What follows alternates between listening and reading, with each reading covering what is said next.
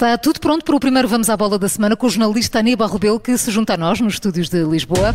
Olá Aníbal, bom dia. Quais são os destaques de hoje? Bom dia, Maria João. Destaque para as eleições do Benfica. A esta hora vamos ouvir António Simões, ele que foi uma das vozes críticas aos últimos meses da liderança de Luís Filipe Vieira. Lança agora os desafios que a atual direção vai ter pela frente. Olhamos também para as críticas do presidente do Comitê Olímpico de Portugal.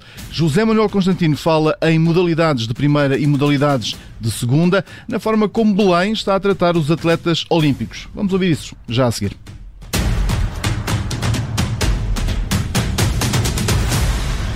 Começamos então este Vamos à Bola com as eleições do Benfica. Rui Costa é o novo presidente das Águias depois de uma vitória, Aníbal, com larga margem. Numas eleições que, para António Simões, uma das vozes críticas à anterior direção, foi mais transparente, o que dá um sinal forte do Benfica. Notas que são muito eh, interessantes e positivas, que é a aderência, que é a quantidade de gente que se disponibilizou para votar. O teu rigor é fantástico, não é? Isso tem, tem muito a ver com a raiz uh, e com a matriz do clube, é, é indiscutível, não é? Tem mais gente, tem mais sócios, mas é um sinal uh, forte, não é?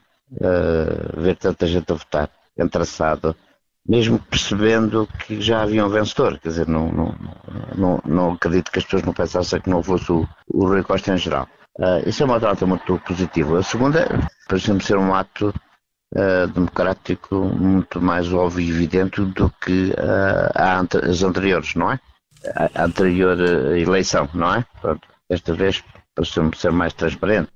Rui Costa tem agora pela frente o desafio de aumentar a credibilização do Benfica e uma das apostas que o atual presidente tem pela frente deve ser a internacionalização da marca.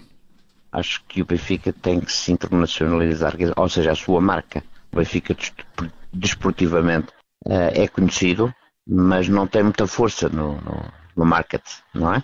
Tem que fazer mais dinheiro, tem que ter eh, eh, a sponsorização tem que, tem que ser maior, tem que estes são os grandes desafios que se vão pôr. Basta olhar para determinados países e clubes com muito menor dimensão têm muito mais receita que tem o Benfica. E julga que Rui Costa vai conseguir isso com a experiência que tem como jogador, por exemplo? Bem rodeado, é? Se estiver bem rodeado, é possível. Ouça, basta só fazer isto. Vá, uma, um, vá um mês aos Estados Unidos, à NFL, à Liga do, do Futebol Americano, ou à NBA, fica a saber. Como é que isso se faz? Se o Benfica tem que saber vender a, sua marca, si próprio. Tem que aprender qual é a melhor combinação desporto e negócio. O Benfica tem que ser sempre Benfica, não, mas pode ser Benfica empresa. Não pode é ser muito mais empresa do que Benfica. Isso é que não, porque isso magoa, magoa os sócios. E Rui Costa, durante a campanha apelou ao regresso das antigas glórias ao clube, quer agora o agora presidente do Benfica que não caiam no esquecimento. E António Simões vai ou não regressar às bancadas da luz? Muito engraçado essa, essa pergunta, porque o primeiro homem a fazer foi o Luís Filipe Vieira. O homem que teve mais glórias no camarote. Tudo começou com ele. Eu nunca contei isto, eh, mas vou falar. Eu fui o grande portador da aproximação dos jogadores ao, ao presidente e do presidente aos jogadores. Continuar agora. Ótimo, ótimo, ótimo. Ah, é, é, é o que às vezes costuma dizer. Há coisas estão bem feitas e que não vale a pena mexer, não é? Essa é uma delas.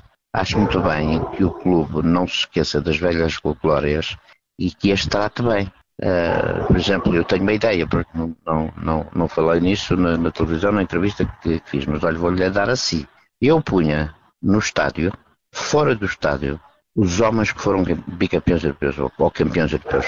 Todos os jogadores que foram os campeões europeus deviam de estar em bronze, numa pequena estátua, todos juntos, uns agachados e outros em pé, reproduzir a fotografia que foi tirada contra o Real Madrid, que é exatamente aquilo que o Manchester United tem no seu estádio. A proposta aqui de António e Rui Costa, que é o novo presidente do Benfica, legitimado pelos votos dos mais de 40 mil associados, que no sábado fizeram parte deste ato eleitoral, o mais concorrido de sempre num clube português. Ora, poucas horas depois de ter sido eleito presidente do Benfica, Rui Costa esteve ao, durante a tarde no Pavilhão da Luz, onde assistiu ao triunfo da equipa de vôlei sobre o Fonte Bastardo para o Campeonato Nacional e depois acompanhou a vitória do Benfica no futsal frente aos Leões de Porto Salvo. E Aníbal, já que falas de futsal, a homenagem feita por Marcelo Rebelo de Sousa aos campeões do mundo de futsal está a criar eh, mal-estar entre o Comitê Olímpico Português e Belém. Tudo porque Marcelo Rebelo de Sousa recebeu os jogadores da seleção de futsal antes dos medalhados olímpicos de Tóquio, naquilo que o presidente do Comitê Olímpico diz parecer dar a ideia de que existem modalidades de primeira e modalidades de segunda. Não se trata apenas dos medalhados olímpicos. Já houve campeões do mundo. Pimenta foi campeão do mundo de uma disciplina olímpica recentemente, os campeonatos de canoagem, e também não foi objeto de qualquer eh, distinção. E, portanto, eh, há aqui duas velocidades. Uma velocidade para o futebol e uma velocidade para as restantes modalidades. O problema é que são todos portugueses. Não há aqui portugueses de segunda nem portugueses de primeira. E não pode haver modalidades de primeira e modalidades de segunda. Nestas declarações à Rádio Observador, José Manuel Constantino reforça que quem quis receber os atletas olímpicos foi Marcelo Rebelo de Sousa e por isso não entende os critérios de calendário.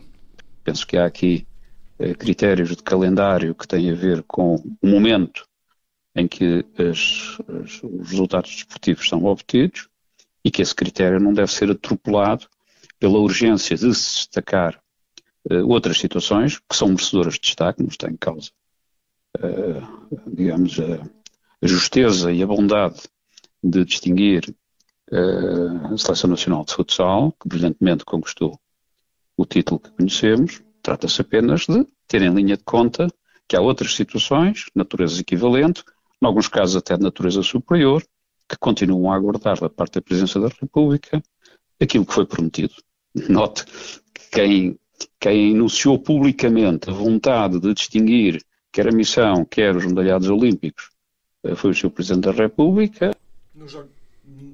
Nos Jogos Olímpicos de Tóquio, Portugal teve a melhor participação de sempre, ao conquistar quatro medalhas, uma de ouro de Pedro Pichardo, no triplo salto, a mesma modalidade de Patrícia Mamona, medalha de prata, enquanto os judocas Jorge Fonseca e o canoísta Fernando Pimenta conseguiram alcançar a medalha de bronze. E a Seleção Nacional de Sub-21 joga amanhã com a Islândia. Após duas vitórias em dois jogos no Grupo D, uma delas a maior de sempre na categoria 11-0 frente ao Liechtenstein, o grupo às ordens de Rui Jorge desloca-se à ilha, eh, no norte do Oceano Atlântico, com a noção de que tem de encarar este embate como uma final. Para ser bem sucedido, diz o defesa central, Tiago Jaló. Acho que a equipa tem, tem que estar focada para, para, para o jogo de, de, de, de contra a Islândia temos de lutar para os três pontos e acho que, que, que, a equipa está preparada. Acho que todos os jogadores têm que estar, têm, têm, têm que estar preparados para, hum, para jogar em qualquer campo, contra qualquer equipa e a equipa hum, tem que estar focada em ganhar os três pontos e isso vamos fazer. A Seleção Nacional de Sub-21 é a terceira classificada do Grupo D, com seis pontos em dois jogos. Já a seleção A prepara o jogo com o Luxemburgo do Grupo A de qualificação para o Mundial de 2022. Jogo marcado para o estádio do Algarve. É lá que a equipa de Fernando Santos prepara esse embate de amanhã. Do treino de ontem, destaque para a ausência de Diogo Jota. O avançado do Liverpool voltou a falhar o treino, tendo sido um dos 11 ausentes na preparação para o jogo com o Luxemburgo e é cada vez mais expectável que fique de fora do duelo de terça-feira no estádio do Algarve, depois de já ter falhado o particular de sábado com o Qatar. E de ontem fica a vitória de França na final da Liga das Nações. A seleção liderada por Didier Deschamps substitui a seleção portuguesa como campeã da prova ao derrotar a Espanha por 2-1 no estádio de San Siro em Milão. A formação espanhola ainda esteve na frente do marcador, mas os franceses deram volta ao resultado com golos de Benzema e Mbappé. E é o fecho do Vamos à Bola com o jornalista Aníbal Rebelo. Amanhã, nova edição, marcamos encontrar às 7 e um quarto. Eu, eu, ao vivo em Aveiro, o Aníbal em Lisboa. Até amanhã, Aníbal. Amanhã.